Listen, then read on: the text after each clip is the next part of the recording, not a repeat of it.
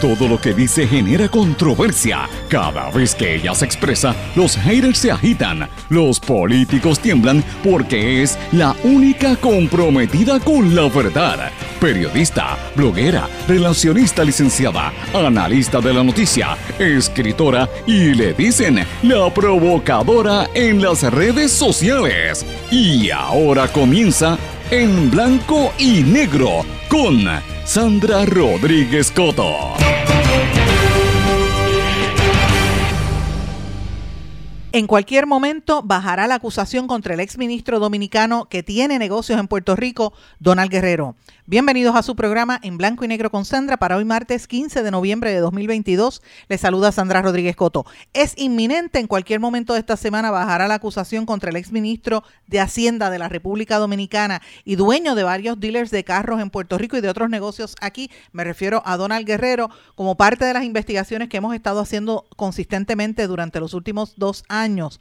Hoy revelamos más detalles de ese entramado de corrupción en el vecino país y cómo se vincula a negocios y a lavado de dinero en Puerto Rico narcotraficante dominicano César Emilio Peralta, que se declaró culpable de importación de toneladas de cocaína hacia los Estados Unidos por Puerto Rico, se declaró culpable. Esto es parte también de las investigaciones que nosotros veníamos revelando hace meses y tenemos más detalles sobre los vínculos de este narcotraficante con reggaetoneros y otra gente aquí en Puerto Rico. Bono de Navidad es un intento de comprar el apoyo para planes de ajuste que vienen. Líderes sindicales denuncian que hubo trato preferencial al darle entre 3 mil y 12 mil dólares a ciertos empleados del país. El pago fue estipulado en el plan de ajuste del gobierno central. Gobernador dice lo que se sabía, que él respalda, protege y quiere que Luma se quede, pero caen como balde de agua fría sus expresiones. Mientras tanto, la Junta de Control Fiscal dice que va en contra de medidas legislativas que intentaban frenar el contrato de Luma, porque dicen que va en contra de la ley promesa y de los planes fiscales certificados. Y mientras un apagón dejó a todo el país sin luz ayer y todavía hay más de 50 mil personas sin electricidad, es cuestión de tiempo para que Josué Colón sea el nuevo presidente de Luma Energy. Tribunal Supremo reitera que los informes sobre quienes se benefician de la ley 22 son documentos públicos y se tienen que hacer públicos. No puede estar el gobierno escondiendo esa información caótica la situación en Haití. Hombres armados disparan contra convoy de vehículos de embajada de los Estados Unidos, aumentan las repatriaciones y el brote de, color, de cólera. Petro lleva 100 días de luna de miel con la izquierda en el poder en Colombia sin prácticamente nada de oposición. Además, habla de la necesidad de proteger el ambiente. Donald Trump se apresta a lanzar oficialmente su candidatura para la presidencia en el 2024. Vamos a hablar de estas y otras noticias en la edición de hoy de En Blanco y Negro con Sandra. Esto es un programa independiente, sindicalizado, que se transmite a través de todo Puerto Rico en una serie de emisoras que son las más fuertes en sus respectivas regiones, sus plataformas digitales, aplicaciones para dispositivos móviles y redes sociales. Y estas emisoras son Cadena WIAC, compuesta por WYAC 930 AM Cabo Rojo Mayagüez, WIS AWISA 1390 desde Isabela, WIAC 740 desde la zona metropolitana. Nos sintonizan por WLRP 1460 AM Radio Raíces, La Voz del Pepino en San Sebastián, y por X61, que es el 610, y el eh, el 94.3 FM, Patillas Guayama y toda la red en el este y sureste de nuestro país. Vamos de lleno con los temas para el día de hoy. En blanco y negro con Sandra Rodríguez Coto. Muy buenas tardes y bienvenidos a esta edición de En Blanco y Negro con Sandra. Mis amigos, espero que estén todos muy bien.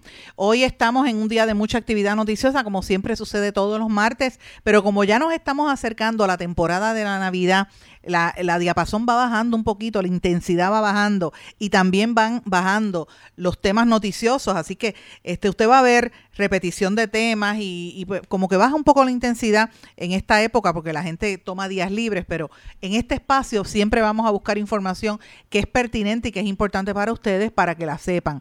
Y vamos a darle seguimiento a los temas importantes. Y uno de esos temas con, con el que comienzo el programa de hoy tiene que ver con las informaciones que hemos estado investigando consistentemente por los pasados 20 y 22 meses. Y ustedes saben que habíamos hablado por meses de los vínculos entre, sectores y, figuras de mucho poder en el gobierno de la República Dominicana el alegado lavado de, activos, ¿verdad? El lavado de dinero que se hacía aquí en Puerto Rico a través de negocios en Puerto Rico y que esto vinculaba a narcotraficantes también. Y estamos en récord denunciando con nombre y apellido y dándole seguimiento a los temas. Habíamos hablado hace más de dos años de un individuo que se llama César Peralta, alias César el Abusador, que era una persona que tenía una serie de clubes nocturnos. Él controlaba esos clubes nocturnos en el vecino país eh, y hubo muchos incidentes en esa zona. En uno de esos clubes fue donde le dispararon a, Big Papi, uno de los eh, eh, peloteros famosos dominicanos. Pero en esos clubes nocturnos se paseaban constantemente reggaetoneros puertorriqueños como Osuna, aunque Osuna es mitad dominicano también, pero muchos otros pasaron por esos centros, ¿verdad?, de nocturnos. Y este señor que tenía vínculos también con el gobierno salió huyendo de, de República Dominicana y se internó en Colombia y estuvo por allá escondido durante muchos meses, ¿verdad? Eh, y eso pues tiene una relación con todo lo que nosotros hemos estado dando a conocer mes tras mes y, y, siempre le hemos estado dando seguimiento referente a los casos de corrupción que vinculan a el sector político de la República Dominicana con la unos intereses económicos en nuestro país y sabemos que hay unos vínculos políticos también, pero en algún momento vamos a llegar hasta ahí. Todavía no tenemos la evidencia contundente y los documentos, pero sí tenemos la sospecha y los comentarios de fuentes que hay unos vínculos también a nivel político en Puerto Rico con esto. Pero ¿por qué yo traigo este tema? Ya ustedes saben que ayer revelamos eh, y nadie ha querido cubrir esto ni con una vara larga, que el dueño de los dealers de carros Autogermana, que es un dealer bastante conocido, eh, aunque ha, habido un cambio estructural, ¿verdad? Y en la gerencia de ese, de ese, de ese negocio de dealers de carros BMW y Mini Coopers, tiene la distribución exclusiva, ha habido unos cambios eh, en las estructuras gerenciales en los últimos años. No es menos cierto que ahí hay una polémica por quién tiene el control y quién es el verdadero dueño de esa empresa, porque la había fundado un señor que se llama Pellerano, cuya familia es una, de una familia de mucho poder adquisitivo de la República Dominicana, que por un tiempo fueron dueños del periódico El Listín, el principal periódico allá. Eh, y él llevaba muchos años aquí y trae a Donald Guerrero a que le administre el negocio y él se regresa a República Dominicana porque allá estaba atendiendo otros negocios, incluyendo la distribución de los carros eh, Range Rover. Pero entonces Donald Guerrero, él alega que se le quedó con el negocio, se convierte en presidente junto con su esposa y que empieza a sacar dinero del negocio en Puerto Rico para crear otros negocios y va comprando dealers de carros poco a poco. Y si usted busca esta información, que yo les estoy diciendo, usted se va a dar cuenta que yo lo que estoy diciendo es verdad y que la gente que me está entre, que me está siguiendo, que me está escuchando en este momento, sabe y sepa que la prensa no dice esto porque tiene miedo que le quiten anuncios, los pocos anuncios que tienen, sobre todo la prensa escrita, pero que en Puerto Rico, por ejemplo, la industria automotriz está prácticamente controlada por eh, dueños de, de, concesionarios y dealers de vehículos que son dominicanos. Y eso pues no tiene nada malo, el negocio es así, así es la economía. El problema es cómo es que llega esta gente aquí, qué cosas hacen y cuáles son, ¿verdad? La, la, cuáles son los vínculos que hay entre esto y otras ejecutorias y situaciones de política y de gobierno en los dos países, ¿verdad? De esto nadie quiere hablar porque tocan gente muy poderosa y aquí han ido desplazando a los empresarios puertorriqueños, estos empresarios dominicanos, quedándose con los negocios de concesionarios de autos. O sea, te compra el carro y se lo compra un dominicano. Eh, no necesariamente un puertorriqueño, son muy pocos los que están quedando y están vendiendo sus dealers por diferentes razones, ¿verdad? Eso es otro tema para otra investigación amplia, que uno tiene que preguntarse, bueno, ¿a qué se debe, verdad? Y esos son otros temas. Pero entonces, esto me trae al asunto de este señor Donald Guerrero, que fue ministro de Hacienda, es el equivalente a un secretario de Hacienda. En cualquier momento de esta semana es inminente el, la acusación contra este señor, una acusación seria de lavado de dinero y de robo y de corrupción gubernamental en el vecino país. Y aquí en Puerto Rico no lo quieren mencionar porque lo protegen. De hecho, por más de 20 meses, Este caso ha estado como parte de investigación en la República Dominicana y también allá. Ha costado demasiado tiempo esa investigación contra el exministro de Hacienda y contra todos los socios que él tenía en la estructura de corrupción y ese entramado que llevó al erario dominicano a perder sobre 19 mil millones de pesos. Dicen que son 17 mil millones de pesos en una investigación exhaustiva que ha durado muchísimo tiempo y que ustedes saben que en el día de ayer lo dijimos con lujo de detalles, entramos en detalle y de hecho publicamos una nota, los invitamos a que la busquen en nuestro eh, blog en blanco y negro con Sandra, a los que están suscritos a la plataforma de Substack saben que tienen la información la recibieron primero, porque si usted está suscrito, pues obviamente le, le, vamos a dar la información antes. Pero nosotros habíamos dado aquí de cómo este, este empresario que dice que es dueño de Auto es hermana, aparentemente está ocultando bienes en Puerto Rico y se le acusa de corrupción, pillaje y una serie de negocios ahí bien extraños. Pues mire, por ¿cómo es posible que una persona eh, que tiene todos estos señalamientos y que nosotros llevamos tantos meses detrás de esto, no acaban de bajar las acusaciones? Pues señores, eh, hemos corroborado y ustedes eh, de lo que está pasando en, la República Dominicana. Ustedes saben que lo hemos dicho muchas veces, en este espacio somos eh, colaboradores y trabajamos con el medio El Demócrata en la República Dominicana, el compañero abogado y periodista Francisco Tavares. Ayer tuvimos una breve conversación con él que también le ha estado dando seguimiento a este tema.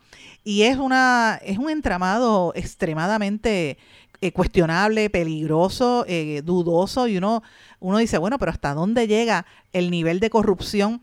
Y, si eso está ocurriendo allá, ¿hasta dónde llegará en Puerto Rico? Estamos hablando de que se habla, de verdad, específicamente a Donald Guerrero lo demandan en Puerto Rico, el socio eh, Pellerano, y lo demanda porque dice que estaba ocultando información de cuánto eran los activos que tenía a través del, negocio de Autogermana. Autogermana, según los documentos radicados allá en el vecino país, genera eh, y el valor es sobre 100 millones de dólares y ventas de 237.8 millones de dólares eh, y que el, el valor del, del, negocio que ellos han adquirido, que ellos tienen, es de cerca de 90 millones a nivel de título personal.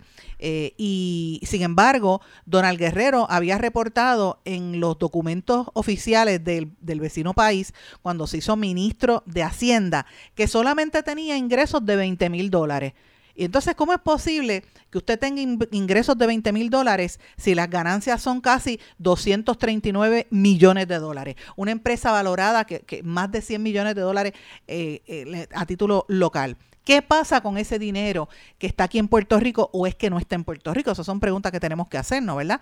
Entonces uno se pregunta por qué el entramado ha sido tan cuesta arriba para para llegar a este señor, pues señores, se debe a quienes lo protegen. ¿Cuál ha sido el proceso de proteger a esta persona y cómo la corrupción va carcomiendo los cimientos de la política y de los gobiernos?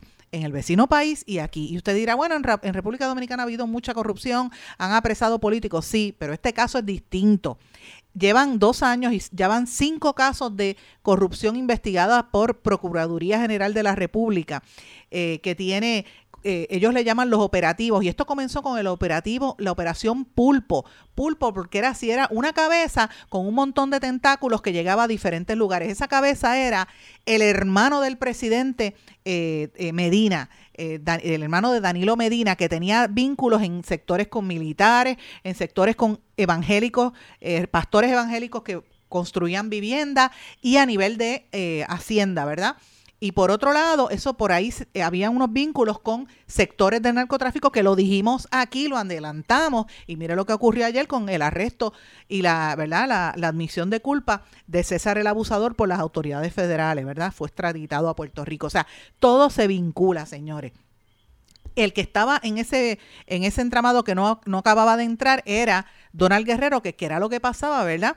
Eh, y esto tiene que ver con, y no voy a entrar en el detalle dominicano, ¿verdad? Porque es un, un detalle bastante largo de cómo los distintos partidos políticos allá se van uniendo y de la boca para afuera son competidores y, y, ¿verdad? Este, eh, rivales políticos, pero trabajan tras bastidores de la misma manera. Y esto es eh, los hermanos del expresidente Danilo Medina, Carmen, al, Carmen Magalis y Alexi, que son dos, más todos los socios, estaban vinculados con parte de este esquema que voy a decirles ahora.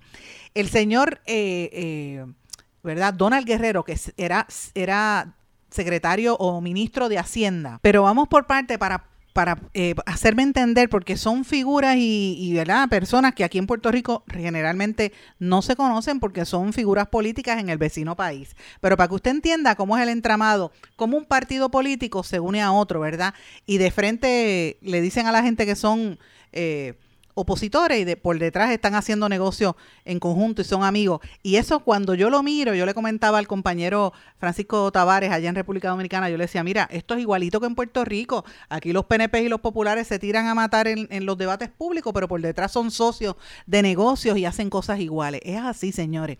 De eso es que se trata. Pero en el caso de allá es un caso de corrupción muy fuerte. ¿Quién protege a Donald Guerrero y quién lo ha protegido por, por, ante, por todos estos meses? Pues señores, opositores a su partido. Él era del gobierno de Mejía. Y usted sabe quién lo estaba, aparte de que Hipólito Mejía lo estaba, se supone que lo estuviese protegiendo. Ahí estaba protegiéndolo también eh, Danilo Medina, entre otros. O sea, no solamente el, gobierno de Danilo Medina, que era el gobierno al que él pertenecía, y debo aclarar, él era del gobierno de, Danilo Medina, por eso es que dos hermanos de Danilo Medina están en la cárcel por corrupción, ¿verdad? En el caso de Antipulpo. Eh, el que los estaba protegiendo era Hipólito Mejía, que era el anterior. Y Donald Guerrero ha estado eh, de manera protagónica metiéndose en ese espacio, ¿verdad?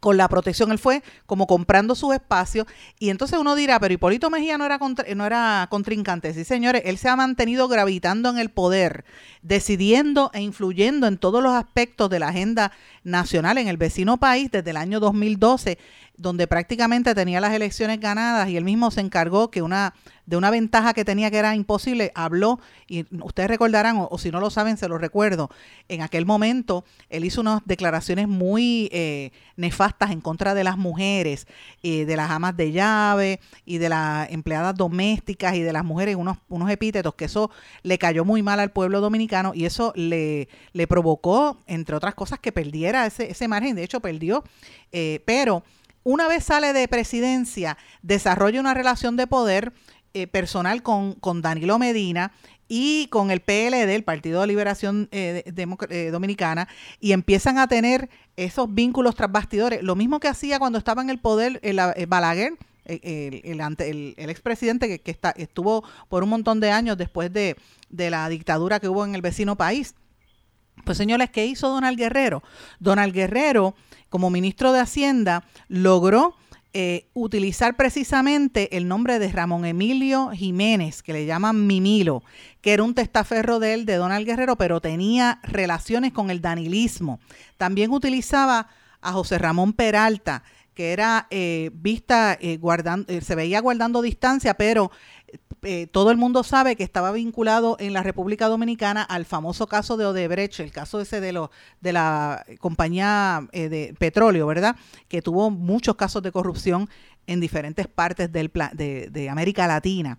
Entonces, ¿cómo él logra ubicarse, verdad?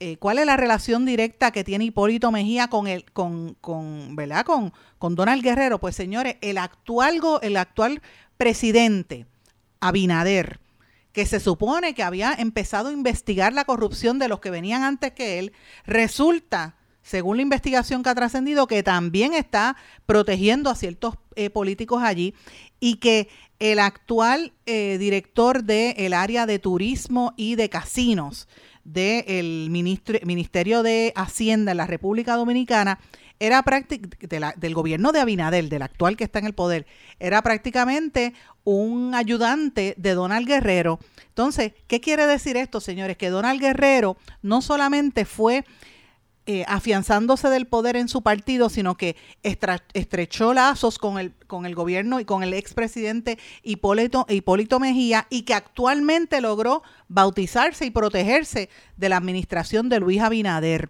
Entonces, este es el problema. Por eso es que se ha tardado tanto en conseguirse una convicción de, de, este señor, o por lo menos unas acusaciones, porque, y por ahí hay un montón de otros nombres también, hay unos testaferros, entre otros, para que usted tenga una idea, entre las personas que están relacionadas a esto está eh, eh, un tal individuo que se llama Friso Mesina, que es el esposo de Lisa Mejía. Y Lisa Mejía es la, una de las hijas de Hipólito Mejía, el anterior presidente. Entonces, ¿cómo es posible que este señor nada más y nada menos tenía de jefe a Donald Guerrero? ¿Qué quiere decir esto, señores? Que el componente de corrupción de este caso, este señor fue amarrando sus, sus lazos amarrando con todos los partidos políticos dominicanos para que lo fueran protegiendo. Y, y esos vínculos que estableció, ya sea de, de verdad, de, de vínculos económicos o vínculos políticos, se trasladaron incluso hasta el actual presidente, el presidente actual Luis Abinader, que por eso se estuvo dilatando el proceso. Pero lo que no contaban ellos es que la gente que está investigando ahora mismo la corrupción en la República Dominicana son unos bravos eh, y son, están como dicen bragados, como dicen por ahí, no se casan con nadie, aunque fueron nombrados para esta administración, están investigando, porque el caso se trata de una, un lavado de activos sin precedente y, un, y una botadera de dinero inmensa, presumiblemente para lavar el dinero fuera del país, fuera de la República Dominicana, privándole a la gente de su riqueza. Mucho de ese dinero se, ya se puede señalar que podría decirse que está en Puerto Rico o que se trajo hacia Puerto Rico a través de los esquemas de el, ¿verdad? la compraventa de estos dealers de autos, y ya lo tengo que decir directamente porque es así, es la información que está trascendiendo en el vecino país. Usted no lo va a escuchar en otro sitio porque son anunciantes y tienen miedo y la gente tiene temor. Yo no estoy diciendo que los empleados de aquí son corruptos, yo estoy diciendo que esas son las acusaciones y, y hacia dónde se dirige la investigación de naturaleza criminal que se está llevando a cabo en el vecino país contra un exministro que da la casualidad que tiene estos negocios en Puerto Rico. Entonces yo me pregunto, ¿qué hace el Departamento de Justicia en Puerto Rico? ¿Qué hace el Departamento de Hacienda en Puerto Rico? ¿Y qué hacen las autoridades federales en Puerto Rico? ¿Están investigando estas acusaciones serias o va a venir una sorpresa como pasó con el caso de César Abusador, el abusador? Pregunto yo. Y lo estoy preguntando con honestidad y con seriedad porque estamos hablando de estos entramados, de cómo se mezcla una cosa con la otra y la gente no se da cuenta. Eh, hasta dónde llega el nivel de poder de estas personas. En Puerto Rico yo he hablado con varios empresarios de mucho poder en este país, de la industria de seguros, de la industria médica, de la industria de la construcción, sobre todo de la construcción y de la industria automotriz. Y me voy a reservar los nombres de, esos cuatro áreas, ¿verdad? He hablado con, alrededor de siete personas bien conocida, que usted los escuche y los ve en páginas sociales y, y, en estos sitios. Todo el mundo sabe quién es Donald Guerrero y todo el mundo sabe y me dice fuera de récord un montón de cosas que yo no voy a decir aquí al aire porque no tengo la evidencia documental. Yo todo lo que estoy hablándoles tengo documentos que sustentan esta información. Pero la pregunta es, ¿hasta dónde llegaron los entramados de corrupción entre ambos países? ¿Es Puerto Rico un espacio de paraíso fiscal para lavar el dinero que se roba de otras partes? Pregunto yo. Fíjense que aquí, eh, ayer mismo, el Tribunal Supremo de Puerto Rico determinó que los beneficios y los documentos que, que tiene el Departamento de Desarrollo Económico que dirige el amigo Manolo Sidre, tienen que ser públicos y que el pueblo tiene derecho a saber quiénes son y quiénes están beneficiándose de la ley 60 que han creado un paraíso fiscal y todo el mundo piensa que estos empresarios son solamente americanos o quizás este canadiense, como el, el canadiense aquel que sacamos a principio de año, el de Karma Honey Project, ¿verdad? El de, el de los apicultores, que está preso por narcotraficante eh, aquí a nivel federal. Pero entonces yo me pregunto cuántos de estos son dominicanos y cuántos están viniendo a traer, a traer negocios de la República Dominicana para acá y lo que es es un flujo de intercambio de lavado de dinero entre ambos países. Uno de estos casos tiene que vincularse directamente con el narcotráfico, como fue el caso de César Abusador, y estamos en récord denunciándolo en este programa por casi dos años. Este señor se declaró culpable ayer de narcotráfico a nivel federal y era parte de los que compartía los clubes nocturnos en esa operación antipulpo que yo les mencioné en Puerto Rico y tenía vínculos con todos estos jefes del gobierno de eh, y eh, Danilo Medina, del cual Donald Guerrero era el secretario de Hacienda. O sea, eh, ministro de Hacienda, como le llaman allá. O sea, de eso es que se trata. Hoy usted ve en todos los periódicos, narcotraficante dominicano se declara culpable. Ajá. Pero ¿qué es lo que hay detrás de eso? Señores, primero enseñar, dañar las vidas de los jóvenes en el vecino país y aquí. Que miren cuántas muertes provoca el narcotráfico en nuestro país y cuánto dolor y, en nuestros países tanta tristeza. Pero es una condena donde se demuestra, ¿verdad?, la intención de las autoridades federales de por lo menos desbaratar y desmantelar estas organizaciones criminales por fin. Y hay que aplaudir, y lo digo públicamente, al fiscal Steven Muldrow eh, fiscal federal que por lo menos sacó la cara, como dice mi amiga Mayra, los Cocoroco y los Federico, por lo menos sacó la cara y dijo, ya era hora de que empezaran a, limpiar esto. ¿Qué pasa que en Puerto Rico no hay un secretario de Hacienda y no se está haciendo un procesamiento de todos estos vínculos? de narcotráfico y de lavado de dinero que ya se sabe están ocurriendo en los vecinos países. ¿Cuánto dinero Puerto Rico deja de ganar y cuánto Puerto Rico pierde con esta situación? Eso se enterará usted en algún momento cuando los federales actúen porque los de aquí están callados. La pregunta es ¿por qué? ¿O es que son parte del entramado que protege a los corruptos como está pasando en el vecino país? Voy a una pausa. Cuando regresemos vamos a hablar un poco de por qué se callan. No se retiren. El análisis y la controversia continúa en breve, en blanco y negro, con Sandra Rodríguez Coto.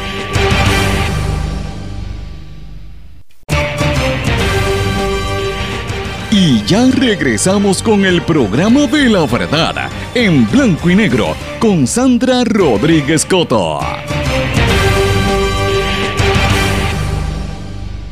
Regresamos en blanco y negro con Sandra. Bueno, antes de irnos a la pausa, yo pregunté que qué pasa que las autoridades en Puerto Rico arrastran los pies con estos casos si esto se debe a que está corriendo dinero para que todo se aguante y sea más lento como se presume y se señala que está ocurriendo en el vecino país en los casos de corrupción allá en la República Dominicana, que lleva dos años aguantando las acusaciones contra el exministro de Hacienda que tiene poderosos negocios en Puerto Rico y que tiene una demanda de 21 millones de dólares por la titularidad de lo que es Autogermana en nuestro país. Y nadie habla de esto. ¿Qué pasa que no hay secretario de justicia pendiente a esto? Yo pregunto si es que hay vínculos económicos o de otros intereses entre las autoridades puertorriqueñas para que no metan mano en este asunto. Tienen que venir los federales. Y nosotros habíamos dicho que gran parte del esquema de esto era que muchas de las transacciones que se hacían de cómo era que iban a utilizar los fondos y a dirigir los fondos del gobierno dominicano durante el gobierno de eh, Danilo Medina, el anterior presidente, se hacían en transacciones en, en nightclubs y en discotecas, eh, la gente jangueando por las noches en París, donde habían un montón de artistas y gente famosa, en un montón de clubes nocturnos en Santo Domingo. Y entre la gente famosa estaba Osuna, Anuel AA, Arcángel, Daddy Yankee y dos o tres más reggaetoneros famosos dominicanos, yo no, un montón que yo no conozco quiénes son, también se pasaban en esos clubes nocturnos del narcotraficante que le llamaban el abusador.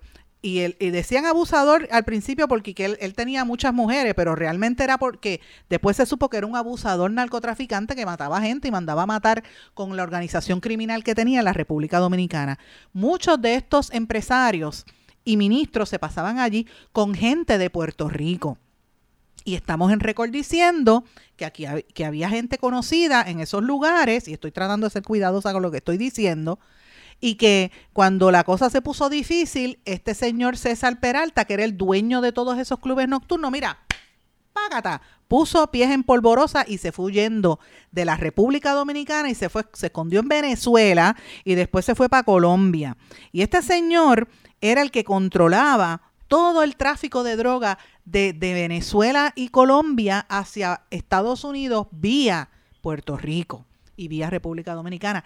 Y eh, el año pasado hubo un arresto de un senador dominicano cuando entró al aeropuerto de Miami y lo agarraron allí, lo, lo apresaron los federales. Yo dije, espérate, esto se está poniendo fuerte. Un senador dominicano. Y esto aquí como que en Puerto Rico nadie, nadie lo vio, pues otro más. Mire, señores, hasta que finalmente hubo el proceso de extradición de este señor, lo extraditaron a Puerto Rico, me refiero al narcotraficante César Peralta, que ayer fue el que, eh, ¿verdad?, admitió culpabilidad. Eh, hubo una acusación federal de un gran jurado en el año 2018 que lo acusaba de conspirar para importar heroína y cocaína hacia los Estados Unidos y distribuir cocaína para fines de importación ilegal. Como dije, lo, lo arrestaron en Colombia y lo extraditaron para acá eh, y eh, se declaró culpable al principio de mes, eh, de acuerdo a un, un acuerdo de culpabilidad que hubo, de que no solamente era el que controlaba la droga en estos dos países, él, controlaba República Dominicana, Venezuela, Colombia, las Antillas holandesas y otras. y obviamente él tenía todo un equipo de trabajo que traía esa droga en unas lanchas de rápida, ¿verdad? Unas lanchas rápidas de noche a las costas de Puerto Rico. Entonces yo pregunto si estas costas incluyen Salinas. ¿Mm? Los que siguen este programa, que saben que yo llevo dos años detrás de esto, cuando el secretario de Recursos Naturales era este el que estaba antes, no la que está ahora, ustedes recordarán que él nos dijo a nosotros que la situación en Salinas era peligrosa y que no podían ir a parar lo que estaba pasando en Salinas, donde habían rellenado el terreno porque habían unas amenazas de muerte eh, y unos tráficos ahí de droga bastante feos. Y yo estoy diciendo, yo no estoy acusando a nadie, yo estoy diciendo que esas eran las alegaciones. Entonces yo me pregunto, ¿cómo es posible que las autoridades hayan dejado que siga corriendo el, el, tiempo, ¿verdad? Y pasen estas cosas. Y tienen que pasar hasta que llega a una acusación formal a manos de las autoridades federales porque los de aquí no metieron mano. ¿Por qué no han entrado? Es la pregunta que nos tenemos que hacer. ¿Quiénes son los que mueven esos hilos de poder para evitar que entren y toquen estas personas que lo que hacen es dañar la fibra humana, enfermar a nuestras poblaciones, sobre todo a la gente pobre, matar a los jóvenes porque se meten en ese negocio de la distribución de cocaína y otras, y otras drogas? Y matan a la gente no solamente aquí, sino en otros países también. República Dominicana es horrible. Entonces esto no se va a acabar porque en la medida en que esto siga y se mantengan estos tráficos de drogas internacionales, pues mira, ahí uno tiene que preguntarse hasta dónde llega el poder eh, económico de toda esta gente. Pues finalmente este señor por lo menos lo, se declaró culpable, él traía toneladas de droga hacia Puerto Rico eh, y él manejaba los negocios como Flow Gallery Lounge en Santo Domingo, Club La Cura, eh, Aqua Club, Alpanino e Inversiones Peralta SA. En el Aqua Club S y en la cura se pasaban estos reggaetoneros. Y hay un montón de fotografías. Yo puse en mis redes sociales ayer una de múltiples fotografías que yo había circulado y había hecho, ¿verdad? Había dado a conocer hace bastante tiempo sobre, eh, él estaba con varios, estaba con Farruco, estaba con Daddy Yankee que, y estaba con Anuel. Y yo no estoy diciendo que estos, narcos, de estos eh, reggaetoneros sean narcos, pero sí de cómo se vinculaba el poder, ¿verdad? Político y económico, y que al cual asistían muchos empresarios puertorriqueños también.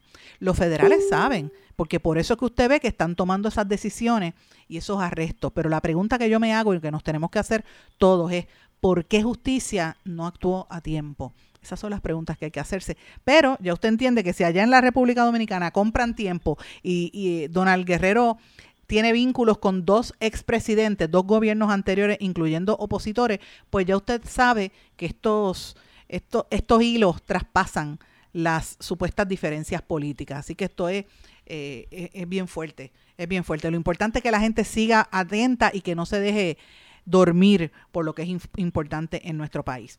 Pero bueno, eso era parte de la información que yo quería traer, ¿verdad? Hasta el día de hoy tengo mucha más información que poco a poco la vamos a ir eh, dando a conocer una vez se corrobore, ¿verdad? Pero está pasando muchas cosas en Puerto Rico. Ahora mismo, eh, ayer, el gobernador prácticamente le compró la, el silencio a casi todos los empleados públicos, les cayó la boca, los puso contentos para que estén felices y que se olviden de los apagones de Luma y que se olviden que a partir de enero vienen los recortes. Cuando vengan los golpes el año que viene, entonces van a recordar que le dieron estos, este, ¿verdad? Bono de Navidad de 3 mil a casi 12 mil dólares. Y hay varios líderes sindicales de la organización Servidores Públicos Unidos que dicen que este que primero que hubo trato preferencial, le han dado a algunos y a otros no, y que segundo, esto es un intento por callarle la boca para buscar apoyo ahora porque vienen unos planes de ajustes en enero y los van a coger de tontos a la gente. Esto lo está diciendo eh, grupos como la Central Puertorriqueña de Trabajadores este, y otros grupos sindicales.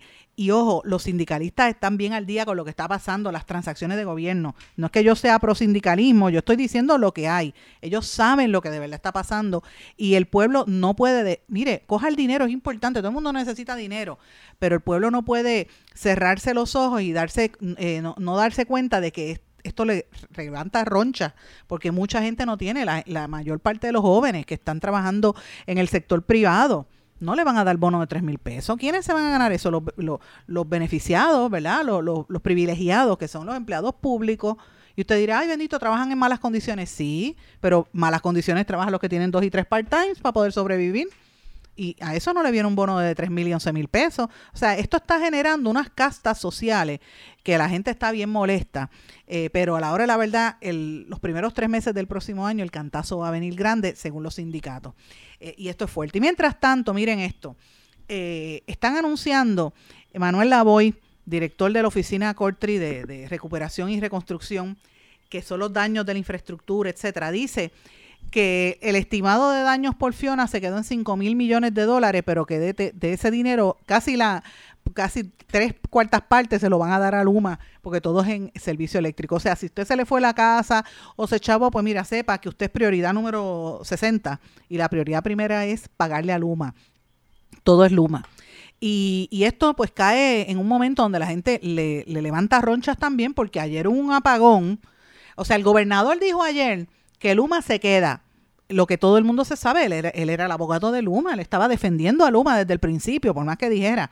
Eh, y aparte del apagón general de los otros días, mire, que estuvimos semanas, después del huracán también Fiona, eh, pues obviamente él, como quiere, estaba protegiendo a Luma. Aquí vino una secretaria de Energía de los Estados Unidos y nos, nos dijo hace dos semanas que Luma era el que se quedaba. Ya eso se sabe. No van a permitir los proyectos de ley que lo van a tratar de detener.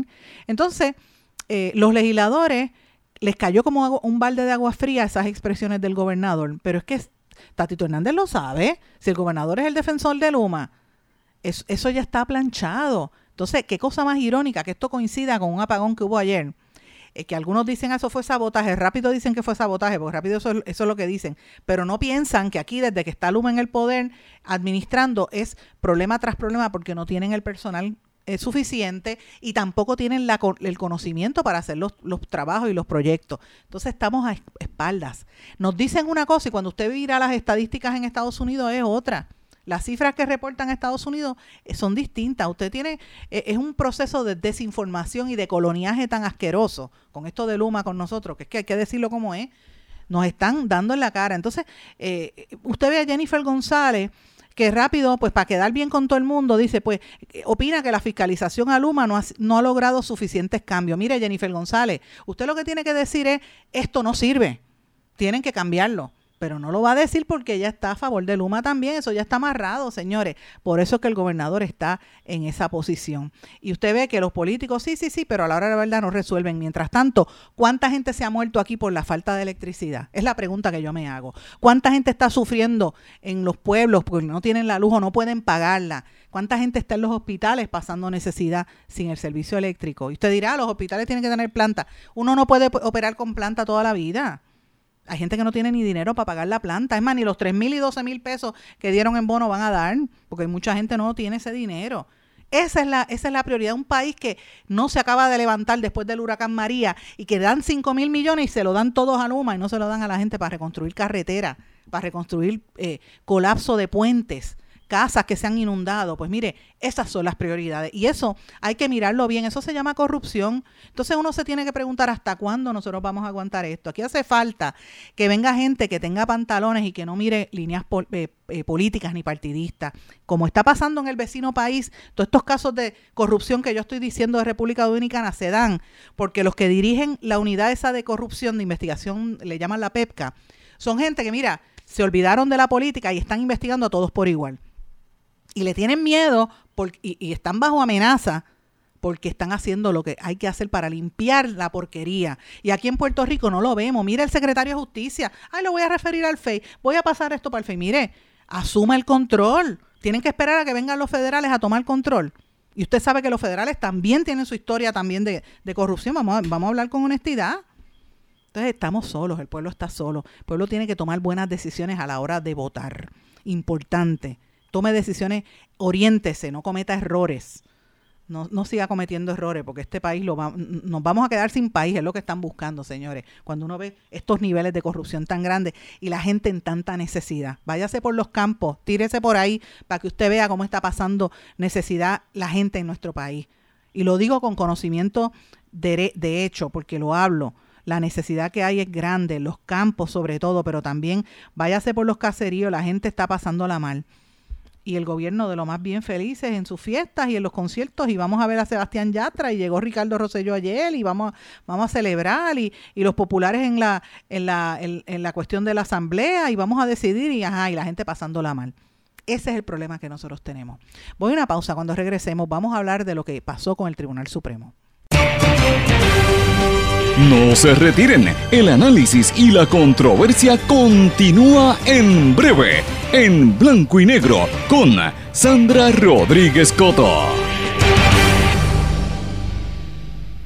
En mi pueblo se chinchorrea bien duro. Aquí me cubren mi plan médico y en tu pueblo también. En mi pueblo es donde tenemos las mejores vistas. Aquí cubre mi plan médico y en el tuyo también. En mi pueblo se goza de verdad.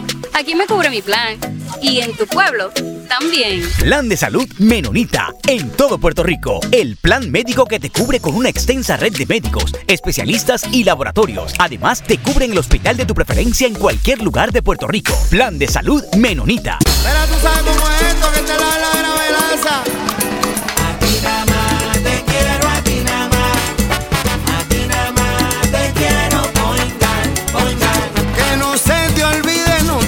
Vayas a olvidar. Márcalo, márcalo, yo quiero poingar. Ana, muchacho. Mira, márcalo sin miedo. Te quiero poingar, poingar. A ti nada más te quiero. Yo quiero Poingar.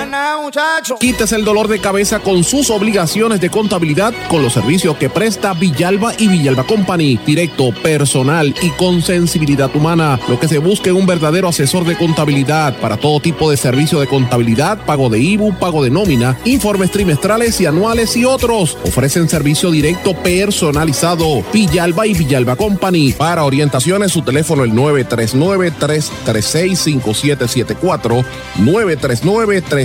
939-336-5774. Y ya regresamos con el programa de la verdad, en blanco y negro, con Sandra Rodríguez Coto. Y regresamos en blanco y negro con Sandra. Bueno, el Tribunal Supremo reiteró una información que para mí es fundamental, que los informes sobre los beneficiarios de la Ley 22 son información pública y con esta decisión del panel del Supremo ya son ocho los jueces que ordenan la entrega de los datos. Esto yo lo publiqué ayer en horas de la tarde en mis redes sociales en un panel conformado por los jueces Rafael Martínez, que fue el que lo presidió, y los jueces asociados Koltov, Eh, Feliberti y Ángel Colón Pérez.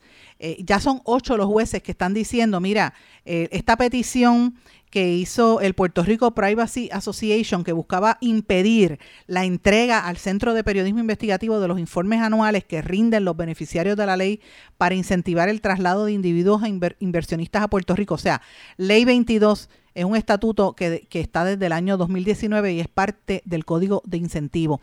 Uno como público tiene derecho a saber quiénes son esas personas y el CPI, mal que bien, se hizo, el Centro de Periodismo Investigativo, se hizo desde la Universidad Interamericana para llevar estos casos que ningún medio quiere, ni tiene el dinero, ni quiere, ni puede hacerlo. Así que está llevando estos casos que son fundamentales. El pueblo tiene derecho a saber quiénes son esa gente, cuántos se están llevando en beneficio, quiénes son los que se están llevando todo aquí. Aquí hay figuras como Keith Sinclair, que le daban portada tras portada en los periódicos, que le tiraban la alfombra roja, que dijo que iba a hacer un estudio de cine y mire, dejó a todo el mundo pillado. Cogió el edificio de, de ESJ eh, Tower en Isla Verde le rompió la verja, violó las leyes, dijo que iba a hacer ahí un edificio, tenía a los vecinos en guerra unos con otros y daba lo que le daba la gana y, todo era beneficiándose con la ley 20 eh, con, con estos beneficios y nadie sabe dónde quedó la inversión, radicó quiebra la corporación y se desapareció, no hizo el estudio de cine que iba a hacer. Y entonces pues uno se pregunta, ¿y qué pasó con este señor? ¿Y cuáles son, verdad? Este, ¿qué, qué va a hacer el gobierno para recuperar el dinero y el tiempo que se invirtió? Nada, no te dicen. Entonces, eh, lo mismo con, con Paulson, que lo trabajamos la semana pasada, que el, el gobernador estuvo reunido con él y con, y con su subalterno, que es uno de los acusados en el caso de, o imputados de testigo en el caso de Wanda Vázquez. Y el gobernador estuvo reunido la semana pasada. Eh, y lo mismo pasa con otros casos, ¿verdad? Entonces, Puerto Rico tiene derecho a saber quiénes son esas personas, cuánto se ganan, cuánto se llevan, cuál es el beneficio, porque cuando usted Hacienda les peta que usted tiene que pagar una deuda, usted tiene que pagarle y se chavó. Pero toda esta gente viene para un paraíso fiscal y nadie sabe cuánto se llevan. Así que esto es sumamente serio. Esta no es la única demanda, también eh, Espacios Abiertos, que es otra organización, al igual que el CPI, fundada y auspiciada por Open Society, entre otras entidades. Y lo digo abiertamente, yo sé que no le gusta que lo diga, pero es la verdad y hay que ser honesto, el pueblo también merece saberlo. Pero Espacios Abiertos demandó al Departamento de Hacienda reclamando que se divulgue a cuántos contribuyentes benefició el crédito por trabajo. Eh, según el plan de rescate americano, la agencia está obligada a reportar el total de desembolsado por crédito y cuándo dejó, cuánto dejó de ingresar por contribuciones sobre ingres- ingreso por concepto de crédito. Y esto es importante, esta petición está en el tribunal. Puerto Rico contaba con 804 millones asignados para este fondo, que eran 204 millones del gobierno local y 600 de fondos federales la ley ARPA. Y esos fondos no se han explicado eh, cómo se están usando y quién recibió esos fondos. Y esto está bien de parte de Espacios Abiertos que está haciendo esta demanda, pero para que usted vea cómo ocultan información, cómo el pueblo no se entera quién es el que se beneficia de estas cosas y hasta, ¿verdad? Hasta dónde llega el nivel de pobreza de nuestro país versus eh, cómo se contextualiza la pobreza versus los que reciben mayores ingresos y mayores beneficios, ¿verdad? Eh, muy fuerte por demás. Mientras tanto, eh, la Junta de Control Fiscal dice que las medidas legislativas, lo que están tratando de hacer los legisladores para, para limitar eh, la ley, eh, ¿verdad? La- lo de Luma Energy, todo eso va en contra de la ley promesa y de los planes eh, fiscales certificados. O sea, nos asfixian por todos lados, no dan información, benefician a los extranjeros, se callan la boca porque para poder uno enterarse tiene que ir a los tribunales. Y entonces, por todos lados es fastidiando a la gente. Muy fuerte lo que está pasando en nuestro país. Hay que tener los ojos bien abiertos. Mientras tanto, la semana pasada hubo unos cuestionamientos a Aerostar, la compañía que opera el aeropuerto Luis Muñoz Marín, eh, y ahora Aerostar dice que le pagará a las aerolíneas para que traigan más pasajeros a Puerto Rico. No saben nada, señores, no saben nada.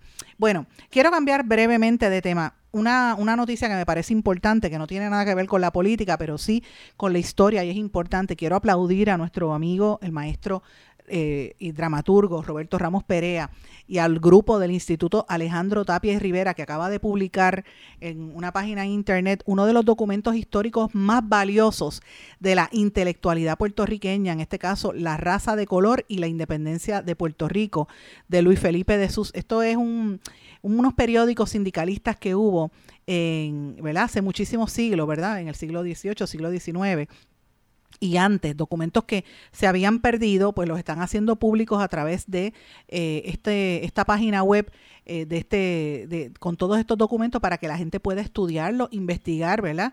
Y el Instituto Tapia y Rivera está, lo que se encarga es de, es una organización sin fines de lucro que está buscan, buscando investigar y preservar todo lo que tiene que ver con la literatura dramática y el cine y los estudios de la literatura y el pensamiento puertorriqueño. Y es importante porque para el año 1900 entre 1900 y 1920, pues eh, eh, se hablaba de esa manera eh, y ya habían cosas escritas. Ahora hablan de, de la, ¿verdad? De la afrodescendencia y toda esta cuestión de, de la negritud y ya desde esa época los intelectuales puertorriqueños estaban bien adelantados, mucho más adelantados que los americanos en el pensamiento, ¿verdad?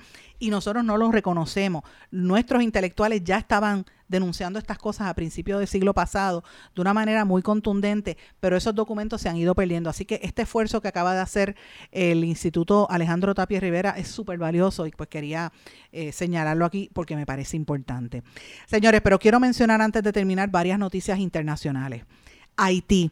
Señores, en Haití la situación está bien fuerte. Ayer hombres armados dispararon, eso fue en horas de la madrugada, contra, una contra vehículos de la Embajada de los Estados Unidos, le entraron a tiro. Esto desde que mataron al presidente Jovenel Moïse en julio del 2021, esto ha sido un caos cada vez peor. La migración se intensifica y los dominicanos están repatriando haitianos a como de lugar. Ayer, esta mañana repatriaron 45, ayer repatriaron cerca de 200 eh, y todos los días no quieren dejar entrar dominicanos y esto es una situación de crisis humanitaria y política muy grande. Y de hecho aquí en Puerto Rico la Guardia Costera eh, eh, repatrió a 66 dominicanos y 48 haitianos eh, en, aquí en Puerto Rico. Así que imagínense, todo eso viene, esa ola viene hacia Puerto Rico. Y esto tengo que añadirle, las situaciones de salud están fuertes también. Ahora mismo en Haití aumenta a 151 las muertes por un brote de cólera. Entonces, mucha de esta gente viene enferma y se monta en la yola, viene por República Dominicana, infecta a todo el mundo allá y viene y se monta en la yola y llega aquí. Esas son las cosas de las que tenemos que hablar que en Puerto Rico no quieren que se hable y es importante. Señores, el presidente de Colombia, Petro, lleva 100 días de luna de miel eh, con la izquierda en el poder, ¿verdad? En Colombia eh, y nadie le ha sacado nada malo hasta ahora. Eh, me parece interesante todos estos planteamientos que él está haciendo en un momento donde ¿verdad?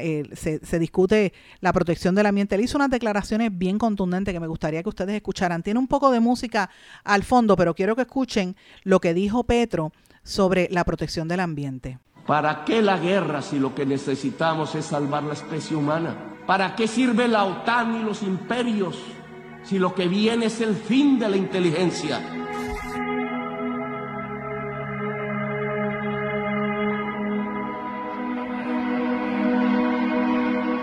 ¿Acaso no ven que la solución al gran éxodo desatado sobre sus países del norte es volver a que el agua llene los ríos y los campos se llenen de nutrientes.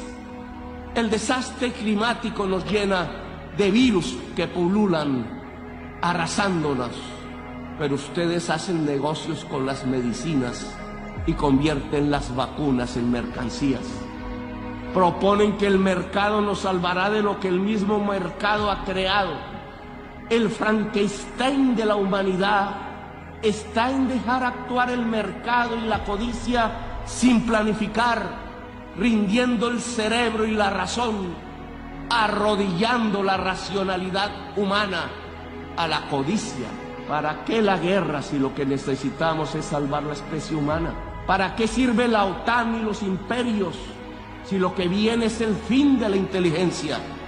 El desastre climático matará centenares de millones de personas y oigan bien, no lo produce el planeta, lo produce el capital. La causa del desastre climático es el capital. La lógica de relacionarnos para consumir cada vez más, para producir cada vez más y para que algunos pocos ganen cada vez más. Es eso lo que produce el desastre climático le articularon a la lógica, a la acumulación ampliada del capital, los motores energéticos del carbón y del petróleo y desataron el huracán, el cambio químico de la atmósfera, cada vez más profundo y mortífero. Ahora en un mundo paralelo, la acumulación ampliada del capital es una acumulación ampliada de la muerte. Desde las tierras de la selva y la belleza, allí donde decidieron hacer de una planta selvática amazónica un enemigo, extraditar y encarcelar a sus cultivadores, les invito a detener la guerra y a detener el desastre climático. Aquí en esta selva amazónica hay un fracaso de la humanidad. Tras las hogueras que la queman, tras su envenenamiento, hay un fracaso integral civilizatorio de la humanidad. Detrás de la adicción a la cocaína y a las drogas, detrás de la adicción al petróleo y al carbón, está la verdadera adicción de esta fase de la historia humana, la adicción al poder irracional, a la ganancia y al dinero. He aquí la enorme maquinaria mortal que puede extinguir la humanidad. bien esperanzadoras las declaraciones de Petro, el presidente de Colombia, del mundo mejor que todo el mundo aspira, todo el mundo quiere que el mundo mejore. Y hablando de situaciones del mundo, ¿va a mejorar o va a empeorar? Eso va a depender de, de quién lo diga, ¿verdad? Todo es según el cristal, del color del cristal con que se mira. Y, y, en parte de ese cristal lo están mirando ahora mismo los Estados Unidos porque Donald Trump se apresta a lanzar oficialmente su candidatura para la presidencia en el año 2024. Así que esto es bastante fuerte de la, de la pelea interna que va a haber entre los republicanos después de las elecciones de medio término. Brevemente, señores, hay un grupo de presidentes de Suramérica, le llaman el Grupo de Puebla, eh, los, presidentes y líderes políticos que son lo que ellos le llaman progresistas, que están condenando las sanciones unilaterales de los países del primer mundo y están buscando crear una moneda única en América Latina, algo así como el euro en, en Europa, pues que sea lo mismo en América Latina. Así que imagínense que esto suceda, quién sabe. Eh, quiero mencionar que encontraron muerto y con signos de tortura a un periodista en la ciudad ecuatoriana de Huaquillas. Eh, y esto lo da a conocer los amigos de Fundamedios, la Fundación Andina de Observación y Estudio Social de los Medios. Eh, ahí sigue la violencia hacia la prensa y esto pues es terrible. Este periodista fue encontrado por familiares el domingo cuando acudieron a su casa eh, y obviamente le estaba investigando la corrupción. Muy fuerte lo que ocurre. Y termino diciendo lo siguiente.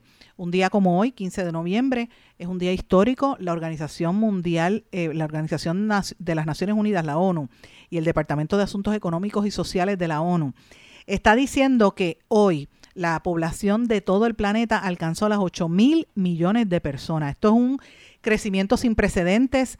Eh, se debe al incremento en la expectativa de vida, a los avances de la salud pública, la higiene personal, la medicina. También es consecuencia de los niveles altos y sostenidos de fertilidad en algunos países.